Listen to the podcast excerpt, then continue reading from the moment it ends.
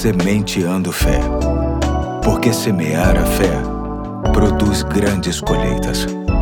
Olá, hoje é segunda-feira, dia 30 de outubro de 2023. Aqui é o pastor Eduardo. Estamos felizes por você estar conosco neste início de mais uma semana e, para tanto, vamos deixar uma reflexão com base no livro Indescritível, Devocionais sobre Deus e a Ciência, que está adaptada e será trazida pelo meu parceiro mais velho de projeto. Vamos ouvi-lo com carinho. E aí, tudo beleza? Eu sou André Guilherme, filho do pastor Eduardo e membro da Igreja Batista do Fonseca. E é com alegria que trago mais esta mensagem para o seu coração. Ouça com atenção. Cada pintura cada história começa com uma página em branco. Não há nada nela e cabe ao autor começar a escrever ou a desenhar. Foi exatamente o que aconteceu quando Deus resolveu criar a Terra, o universo e tudo o que nele existe. Na verdade, ele começou do nada. Havia apenas escuridão, então ele começou a criar e fez tudo conforme o que ele queria. Os planetas começaram a gerar no espaço, as estrelas começaram a brilhar e tudo mais se formou como ele bem quis. Por todo o universo e aqui na Terra, o poder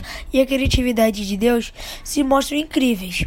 E quando pensamos naquilo que Deus criou na Terra, ficamos mais admirados ainda. Quem mais poderia criar a girafa com seu pescoço longo e cheio de manchas? Quem mais poderia criar o rugido do leão, o latido do cachorrinho e o ronronar da barriga do gatinho? Mas poderia pensar em insetos, bichos preguiça, tartarugas, tubarões e araras. Deus é infinitamente criativo.